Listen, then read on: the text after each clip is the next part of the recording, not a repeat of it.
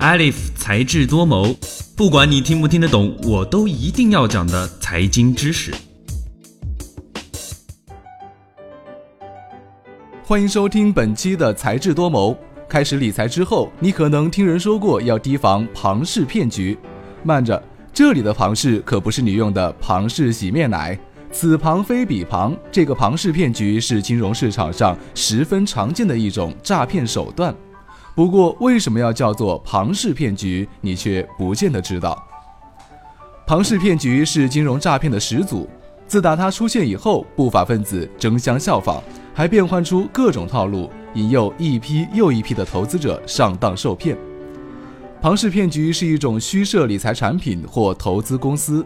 以低风险高回报引诱投资者，再用新投资者的钱回报老投资者，从而诱使更多人上当的骗局。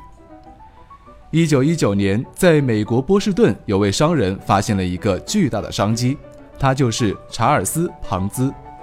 他是一个意大利人，二十一岁时怀揣着美国梦，远渡重洋，登陆自由女神岛。早年为了赚钱，干过各种工作，一心只想发横财。庞兹注意到一个现象：自己从国内写信给意大利的一个朋友，朋友在回信过来，两地由于邮政不同，不太便利。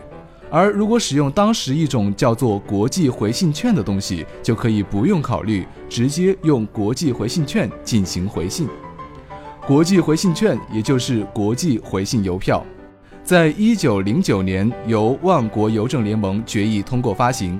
其印制表面含有万国邮政联盟法文缩写 UPU 的水印，在各会员国邮政局发售，但不能兑换现金，故也被称为万国通用邮票。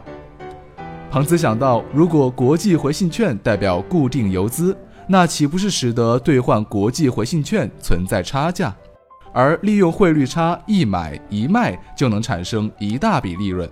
于是，庞兹打着投资邮政票券的旗号，推出了一个所谓九十天内投资收益翻倍的高收益项目。最初，有人将信将疑，把钱投给了庞兹，庞兹贴钱给了他们高额回报，引诱到了更多投资以后，就用新投资者的钱补贴一部分老投资者。利用这种套路，几个月内，庞兹就拥有了上千万美元的资产。甚至有狂热的投资者说，庞兹发明了钱。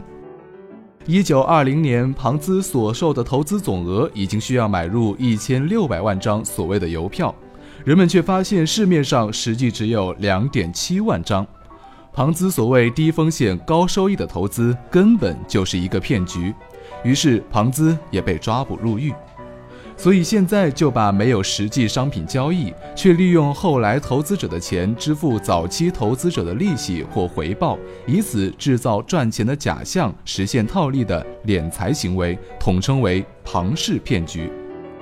曾经在央视、高铁、地铁上疯狂做广告，并打着网络金融旗号的一租宝，你还记得吗？它是玉成集团下属的金易融网络科技有限公司负责运营。一元起投，随时赎回，高收益、低风险是一租宝广为宣传的口号。推出过六款产品，预期年化收益率在百分之九到百分之十四点六之间。利用假项目、假三方、假担保制度来制造骗局。而根据相关高管透露，一租宝百分之九十五的项目都是假的。